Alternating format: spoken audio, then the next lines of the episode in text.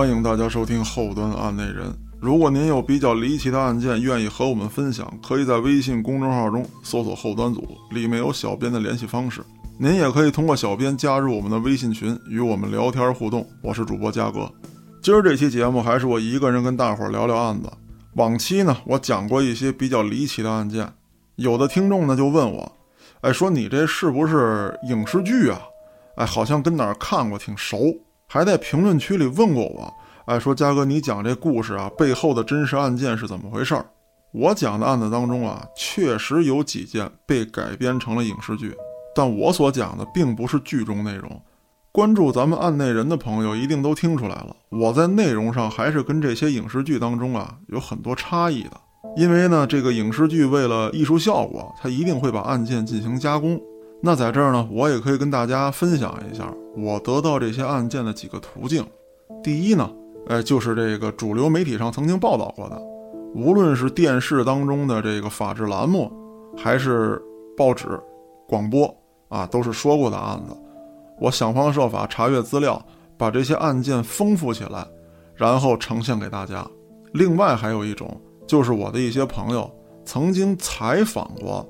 哎，在狱中的一些犯人，在纪律允许的情况之下，人家把比较好的内容拿过来，哎，贡献到咱们节目当中。这主要是两大途径，还有一些呢，就是网上都能找着的。那比如说我曾经讲过的真实案件合集，啊，这个大家都能看到。但是我在梳理这些案件的时候，尽量避免那些网文，找正规渠道、正规途径，把这个案件还原给大家。那咱们刚才也说了啊，哎，有的人觉得我讲的案子像影视剧，那今天咱们干脆，我就给大伙聊几部这个影视剧背后的真实案件。那咱今天第一个要讲的案子，就是网上评分颇高，也是被网友们不断讨论热议的这么一个电影《孤儿院》，哎，怨气的那个怨，哎，有些影评大号啊，甚至对这个结局啊做出了各种解读，哎，深挖了隐含寓意。我在这儿呢，呃，尽量不剧透的情况之下啊，说一下影片内容。影片大概讲的就是一对夫妇收养了一个叫伊莎贝尔的十二岁女孩，这女孩可谓是琴棋书画样样精通，要才艺有才艺，要颜值有颜值，一家人都非常喜欢她。后来因为女孩的种种怪异行为，哎，夫妇二人对女孩的年龄产生了怀疑。呃，通过观看这部影片，可以得知女孩其实是个成年人，患有侏儒症。在电影的剧情当中，这女孩还曾经试图勾引过养父，挑拨夫妻间的关系，甚至伤害自己的兄弟。最后，养父这一家子险些被这女的团灭。影片所营造的悬疑和诡异气氛，哎，更是引人入胜。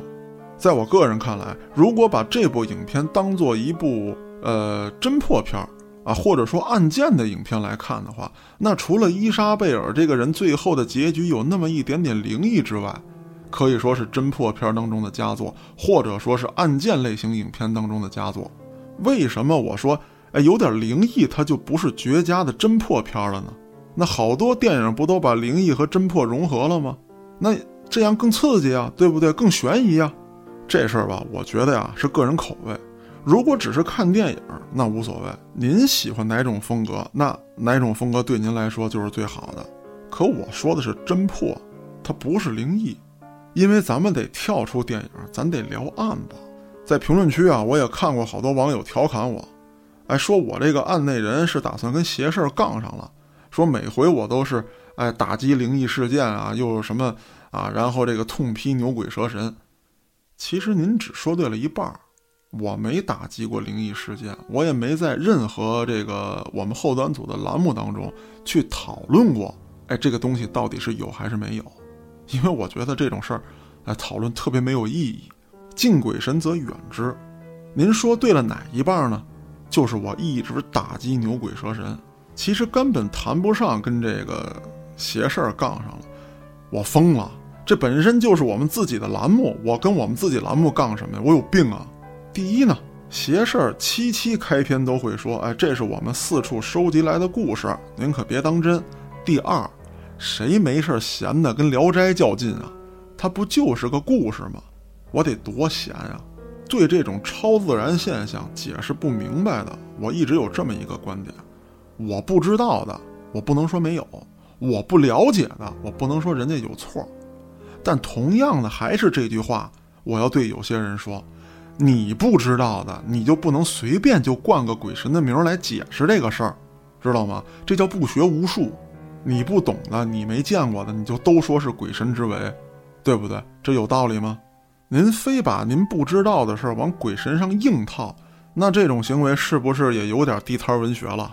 很多时候啊，你遇到的离奇事件，那只是你不理解，跟鬼神根本就没有关系。而且咱还得说回来，我做节目聊的是案件，我在这做个假设，不是针对谁啊，大家就是感受一下。如果说您身边有一个您很熟悉的人，挚爱亲朋，他出现意外了，哎，被害了，这个时候警方跟你说这是鬼神之为，我们抓不了，您能接受吗？您肯定接受不了。您在心情很悲痛的时候啊，除了我们哀悼死者之外，那是不是也希望警方赶紧破案，沉冤昭雪，或者说让死者瞑目？这时候给您玩一鬼神之说，您受得了吗？那再说另外一种情况，东村老张头死了，第二天早上警察敲门把你逮走了，告诉你，你就是杀人凶手。你这时候跟警察掰扯了，你们有证据吗？谁看见了？有我指纹吗？是不是？我有不在场证明，我没有作案时间，我没有作案动机。人警察不听你这套，人家说了，我瞅你们家凶星高照。你他妈就是犯罪凶手，你就是罪犯就得逮你，这种说法你能接受吗？你会跟他走吗？啊，或者说，哎，某天有一无名尸，哎，到这儿往这一搁，叫过来，看，这就是你七舅姥爷。你跟法医说，你放屁，这是一女的，怎么就成我七舅姥爷了？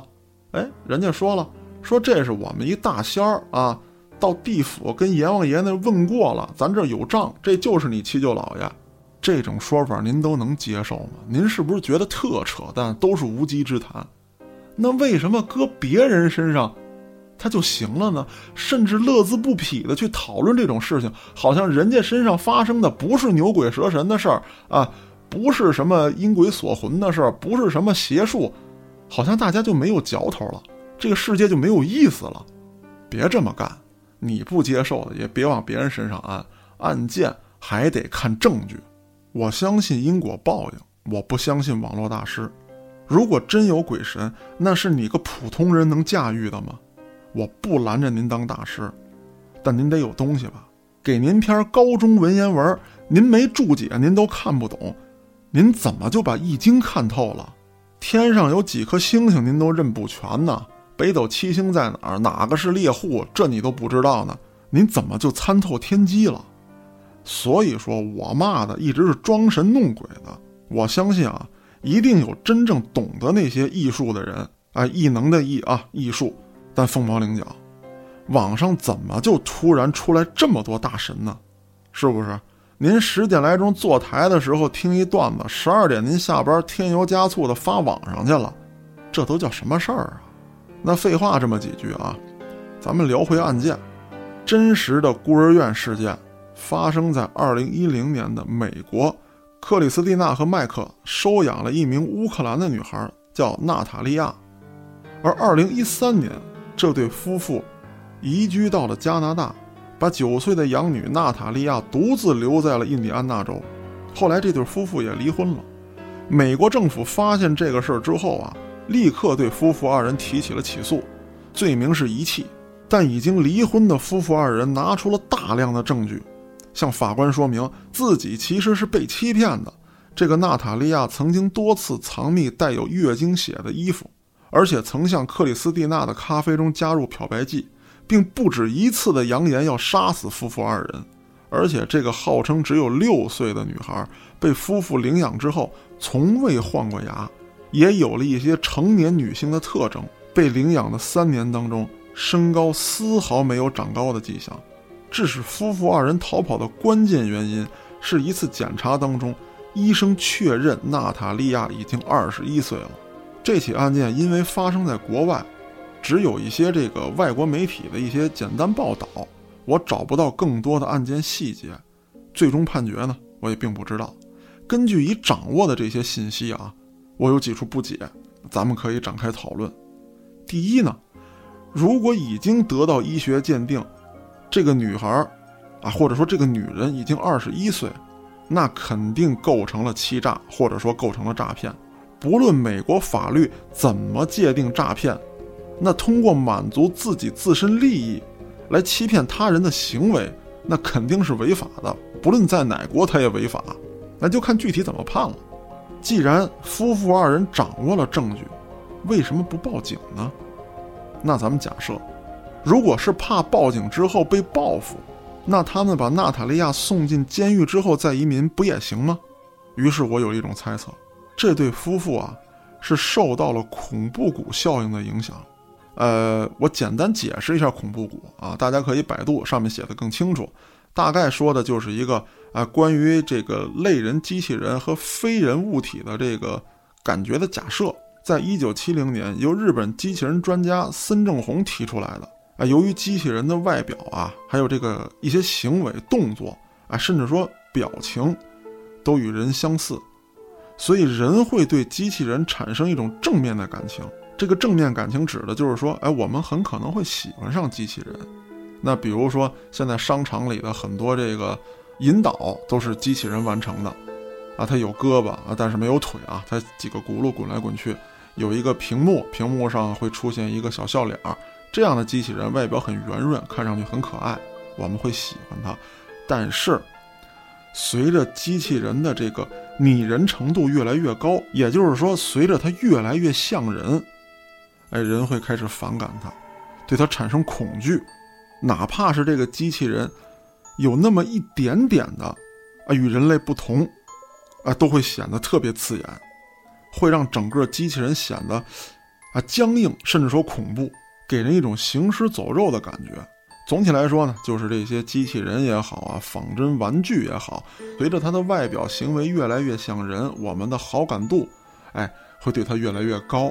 但是当它接近到一个峰值的时候，它越接近百分之百，我们越讨厌它，直到它变成百分之百，那我们又会喜欢上它。我跟大家再举一个简单的例子啊，我跟老郭，哎，曾经看过一些照片，就是这个某种娃娃啊。啊，单身狗们用的，那太丑的那个，你你实在受不了，你瞅着忒恶心。但是随着这个技术的提升啊，那些特丑的大概都是很多年前刚有这个东西的时候，啊，那就就就就就怎么样就不形容了，大家上网都应该都能查着啊。那随着后来技术先进，它越来越像人，那些植发呀，哎呀什么之类弄得特别好啊，烫的大波浪也有。可是会给人产生一种恐惧感。当然，你如果有一天做到百分之百的像人，它就跟真人没区别，还任你摆布的时候，啊，那肯定是有满足感的，对吧？啊，我跟郭哥也讨论过这个，但是当时我们并不知道恐怖谷理论的来源，啊，我们俩也没讨论过机器人，主要就是讨论娃娃来着。其实说白了啊，这是人的一种移情表现。啊，就是说我跟同类，我跟人身上获取不了的东西，我可以在这些机器人、拟人的玩具上面获得。那有的朋友听到这儿会觉得，哎，嘉哥，你这是歧视人家侏儒？人家不是玩具，人家是活生生的人，人家怎么就拟人了呢？我解释几句，侏儒在咱们大多数人的印象当中呢，哎，可以说是非常袖珍可爱的样子。啊，确实如此。许多游戏里面也有这个侏儒的角色，比如家喻户晓的《魔兽世界》这部电影和它背后的案子之所以让人感觉到恐惧，主要是因为我们判断上的偏差。领养家庭无法从外表上确定被领养者的年龄，当他们突然有一天发现家里有一个成年人成员的时候，他们不知道如何面对。陌生孩子的威胁必定会低一点。但陌生成年人隐瞒自己的年龄打入你的家庭，这肯定会让人产生恐惧，而领养者也会假想出自己各种被害的可能性，这就是恐惧的根源。人对未知事物的恐惧是与生俱来的。在咱们国家呀，也发生过一起类似的案件，但不知道什么原因，现在全网都无法查到相关信息。我的印象啊，依稀记得九十年代末。领养这件事儿，在国内刚刚兴起。南方某市的一对夫妇领养了这么一个孤儿。有一天，这孤儿突然跑到警察局报案，说自己遭到了养父的性侵。后来经过调查取证，这名孤儿实际已经是成年人。夫妇二人在法庭声泪俱下，并列举了多项证据，说自己领养手续都是正确的，啊，都是合法的。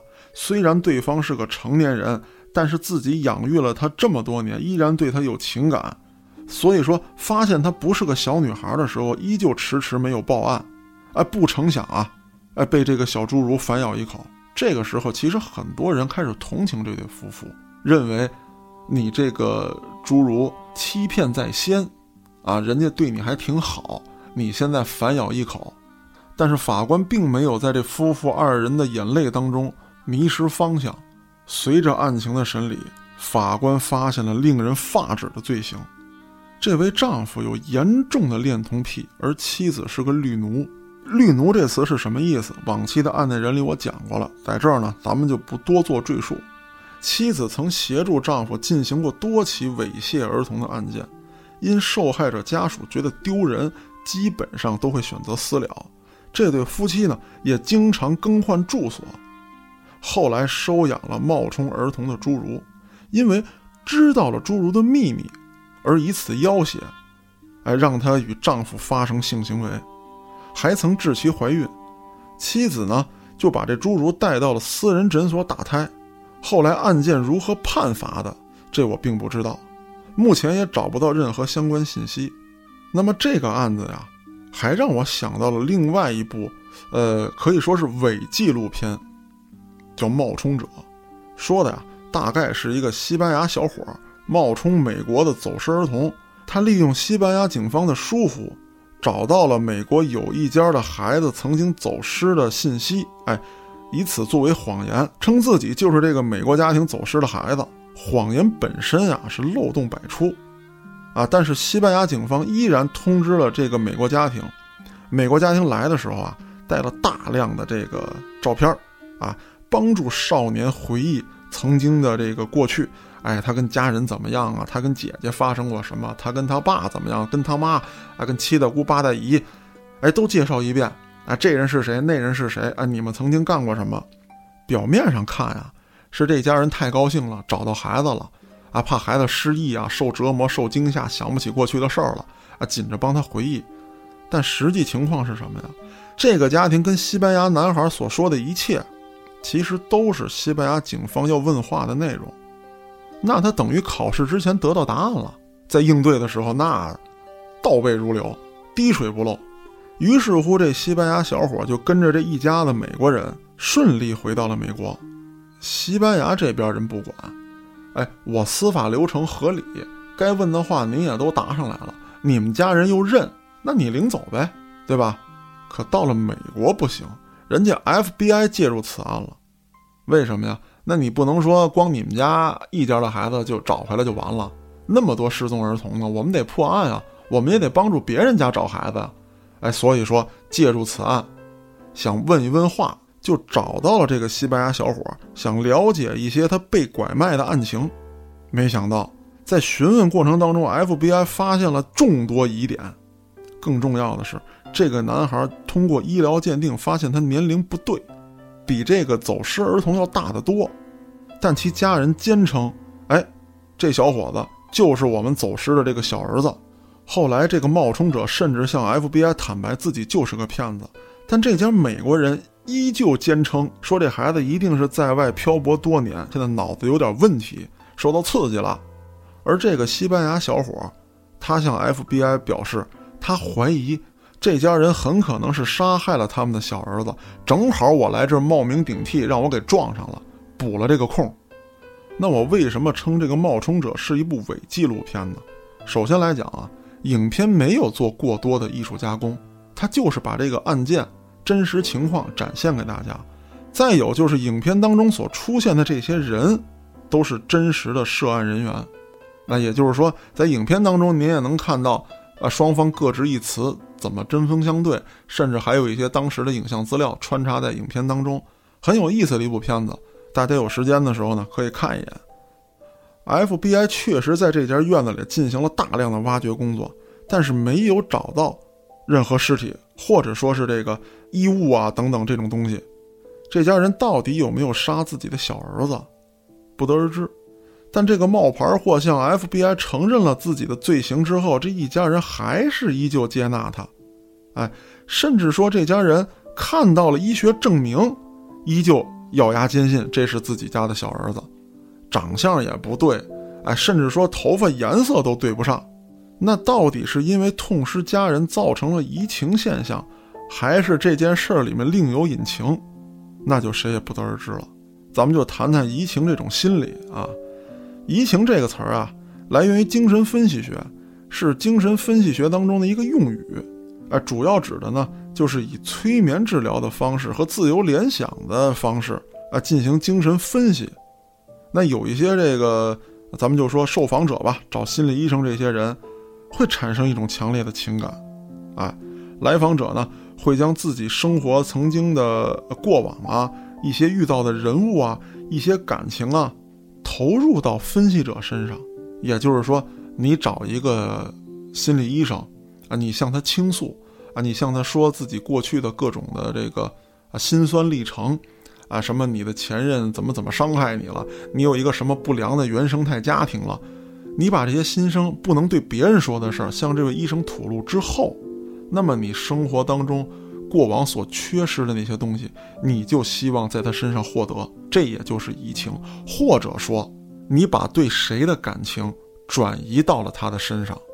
那么这种事儿并不一定发生在心理医生跟治疗者之间，哎，很多时候。很多接触都会有这种情况的发生。原来我跟挺爷聊天的时候啊，就谈到过。我记得在脏事儿节目里也说过，许多打离婚官司的女性，最后都跟帮他打官司的这个律师产生了感情，甚至有不少结成了夫妻。哎，这就是一种移情现象。那痛失家人的家庭成员，很可能也会产生这样的心理。这种情绪其实离我们并不遥远。咱们经常听到这样一句话，说一般人在失恋的时候最容易被异性趁虚而入，其实也就是这个道理。不过说回这个案子，我还是有一些自己的看法。首先，移情建立的条件得比较复杂，先得让他产生移情的可能性。哎，这个被你移情的对象要先得到你的认可。那好比说你现在啊刚刚失恋，心情低落，空巢期。那最起码来讲，也得是一个你看着比较顺眼的人来安慰你，陪你喝两杯，陪你到处逛逛，你才有可能产生移情，哎，才有可能放下心里的这些啊不悦也好啊，伤心往事也好。来一个你瞅他就恶心就反胃的人，那移情不了，你认可不了他，也就不可能移情。对于这个痛失小儿子的家庭来说，他们之间没有任何来往，也就是说，这个家庭的人。他要移情的话，那很可能是呃小儿子的同学，或者说家里邻居的小孩，对吧？他长期来往，同学会到家里做客，邻居家的小孩会经常在一起玩，那有可能会产生这个移情的情绪。那孩子的朋友嘛，对不对？那我首先来讲，我是认可你的，我是了解你的，那怎么可能平白无故对一个压根不认识的人产生移情呢？这个可能性就不大。其次呢？就是如果产生了移情，哎，也就是说我把你当成真的我的小儿子来看，那这个时候你突然被警方证明你是个骗子，那这个时候移情应该完全崩溃，我应该恨你，你欺骗了我的感情，再去维护他，这个道理似乎说不通。不过说到底啊，FBI 始终也是没有掌握这一家人的犯罪证据，所以说呢。咱们只能在这儿谈一谈个人见解。如果您有什么不同看法，也可以在评论区，哎，咱们多多展开讨论。提起恐怖谷，就不得不说近几年兴起的这个小丑恐惧症。说到小丑啊，大家心里一定会首先想到 Joker，但您仔细想想，小丑都是一副大白脸、眼睛涂油彩的形象吗？并不是。您打扑克的时候，那个大王、小王，他就是小丑，但是跟 Joker 不一样。扑克上的这个小丑啊，是古代欧洲皇室的弄臣，说白了就是演戏的，哄这些王室成员开心，哎，变点小魔术啊，杂耍啊，出点洋相啊，但是从上世纪七十年代开始，美国拍了大量这个与小丑有关的恐怖电影。小丑其实也符合这个恐怖谷理论，夸张的服饰啊和妆容，还有搞笑的动作，你永远无法知道他的真实情感。哎，他到底长什么样，你也不清楚。也就是说呢，他符合近似人，但又不与人完全一样的这么一种外部形态。甚至有这么一个特别极端的事情啊，就是在美国，麦当劳叔叔这个形象都受到了严重打击。曾经看过这么一个报道，说麦当劳叔叔在某个节日上。啊，做这个上门活动，敲门的时候给小朋友吓哭了。这其实就是这几年来电影打造出来的这么一种特殊的氛围。那说到电影，咱们就列举几个：小丑还魂系列、蝙蝠侠系列啊，包括去年上映的这个影片《小丑》，加固了小丑的恐怖形象。有人会觉得，那小丑恐惧症只存在于美国，不一定。我举个例子，现在大家跟我一起设想一下啊。您下班回家的路上，突然遇见一个涂着脸谱的人，甚至说他走路的时候还踩着京剧这锣鼓点儿，有这 BGM 环绕，哐起脆起，哐起脆起的，一步一步向你走过来，你害怕不害怕？说白了，大家怕的不是小丑这个形象，而是近似于人却又和人不同的生物。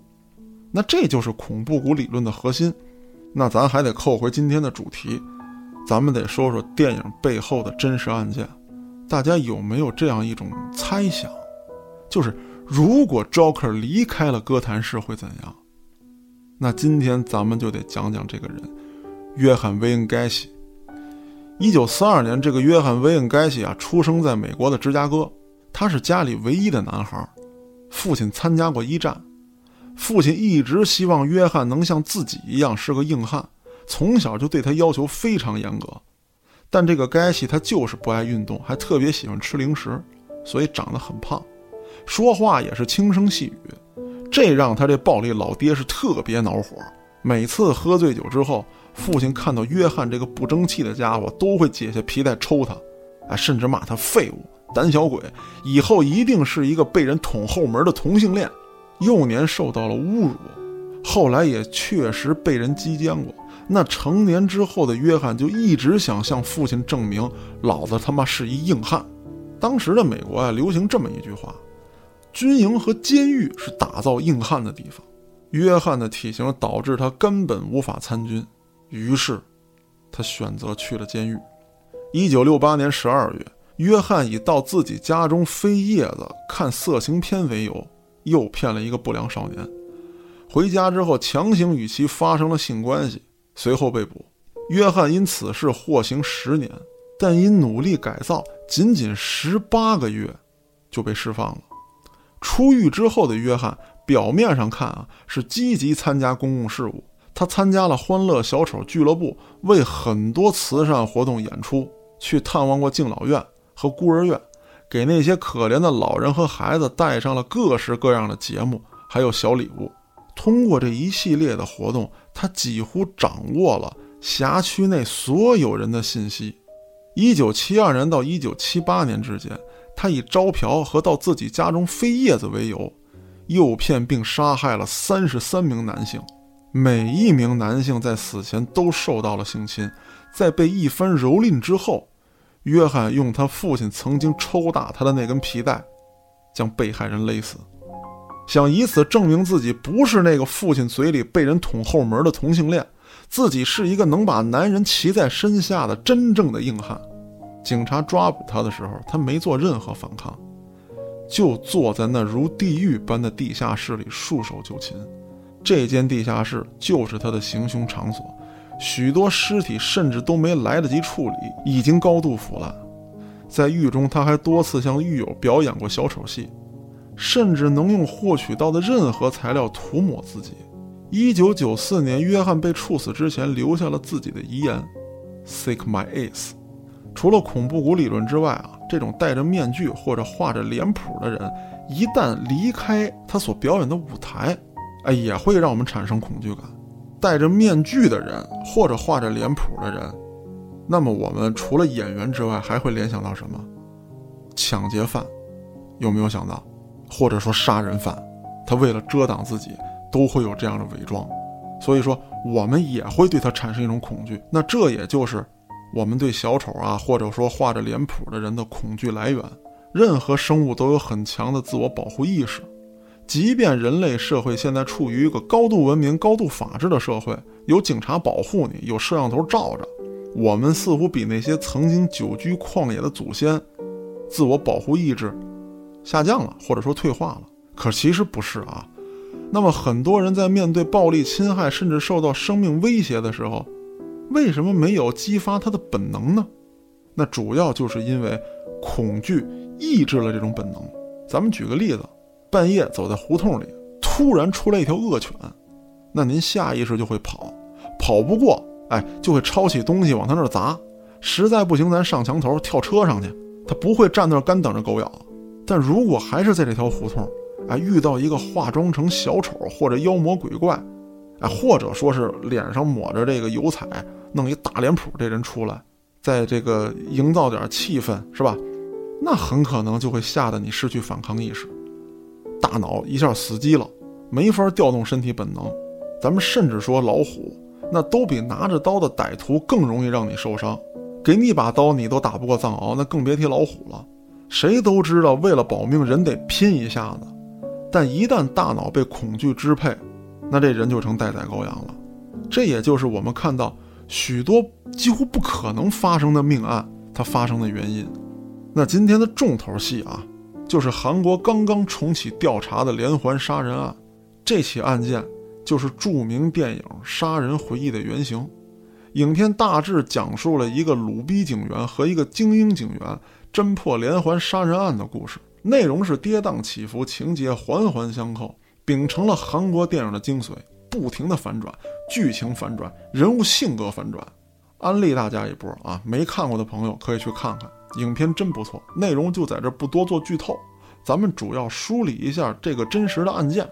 啊，由于它是韩国案子，不是发生在国内的，我只能通过一些，呃，可以查阅的网站和公共渠道获取一些内容。呃，我对比了一些网文啊，还有一些博主的帖子，跟我获取的信息略有不同。我也不知道他们从哪得到的那个所谓的一手资料，或者说内部资料。嗯，咱没证据啊，不能质疑人家，只能说呢，我没他那本事，我拿不着。我呢，就根据我知道的来讲一讲，或者说，哎，我收集到了各种信息之后，进行了一些自我判断，拿出来给您听一听，您也判断对比一下这些相关内容。嫌疑犯叫做李春仔，韩国警方认为此人在1986年到1991年之间犯案十起，残害十四名女性，强奸九人。第一起案件发生在一九八六年，被害人是一位七十一岁的老妇人，尸体被发现时下半身赤裸，但警方未曾公开这位老人在死前是否受到了性侵。同年，李春仔又犯下四起案件，这四起案件就有共同点了，死者均是二十出头。并且在尸体被发现的时候，这些死者的双手均被衬衫或丝袜捆绑，下半身赤裸。其中一位死者的头部还被戴上了自己的内裤。自1988年开始，凶手作案手段依旧相同，但有了掩盖尸体的迹象。韩国警方曾自曝啊，当年有冤假错案，有人被屈打成招，承担下了几起杀人案，致使嫌疑人逍遥法外。目前这位李春仔是个什么情况？我也没有查到更详尽的报道。对于案件呢，我也只能概括的说这么多。那下面呢，我就想谈一谈自己的看法跟分析。从作案手法上来看啊，凶手作案有明显的仪式感，作案过程重复性很强。我个人觉得，第一起针对老妇人的案件很可能是凶手在练手，因为老人的反抗能力比较低，容易下手。凶手要通过一起相对比较成功的。哎，这个凶案突破心理障碍，树立自信之后，就开始了有选择性的、有针对目标的下手。那都是二十多岁的年轻女性，但是到了一九八九年和一九九一年这段时间，被害人的年龄又增长了，均为五六十岁的女性。我分析原因大概有三点：第一呢，该地区的女性常年笼罩在杀人魔的阴影之下。夜间独自出行的几率一定会有所下降，凶手找不到下手目标。第二，案发区域不是大城市，又是上世纪八九十年代，并不繁华，不像现在啊，咱们在这个各大城市街头都能看到跳广场舞的大妈，那九十点钟全是人，甚至没准下半场的时候还蹦个露天野迪。那咱们试想，晚上没有娱乐项目的情况之下，还会出来的中老年妇女，她是干嘛的？没准去打麻将了，也没准是很辛苦的刚刚打工收工。但不论是哪种情况，这些妇女的独居可能性比较大，因为韩国女人受家庭的牵绊很严重。如果老公或者子女在身边，她大半夜出去打牌基本不可能。如果说出去打工呢，那也是除非家里极其贫困，否则也不会。因为让女人出去挣钱，尤其是半夜出去，对于一个有男人的家庭来说，这个韩国男人是受不了的，啊，这种面子上的损失太大了。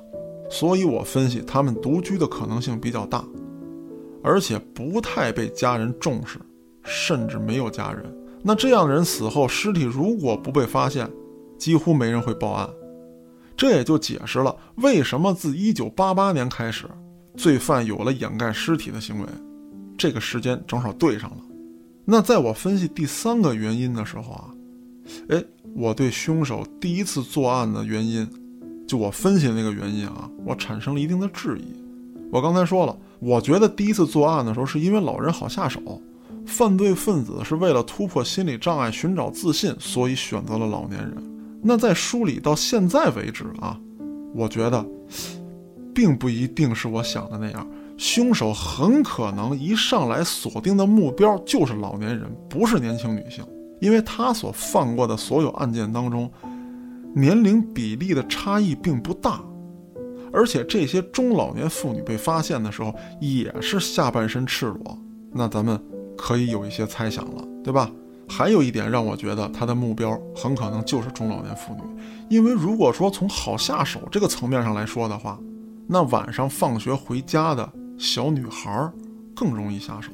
韩国是个严重的重男轻女的国家，我们在电影里经常能看见这个上小学的小女孩，晚上的时候都独自一个人走夜路回家。但是在凶手犯下的罪行当中，只有两名是十三岁的女孩，比例并不高。而且这两起少女被害案当中啊，隔了两年，这很可能不是凶手的蓄意之为，只能说这种变态恶魔他偶尔看到了猎物，按耐不住胸中那股凶残的欲望，又赶上这被害人他比较好下手，没有防范意识，反抗能力也低下，所以这两名可怜的女孩惨遭不测。以上呢都是我的个人分析，您有什么想法，咱们也可以在评论区里展开讨论。希望所有的人都能远离恶魔，姑娘们也注意保护自己。虽然现在侦破手段十分发达，警方的办案能力也很强，到处还都是摄像头，但咱希望的是谁也别出事儿。出了事儿，那就算破案速度再快，那他也是晚了。当然了，男孩子出去也要保护自己。这年头，男人被劫的也不一定是财。好了。那今天就跟大家聊这么多，咱们下个案子再见。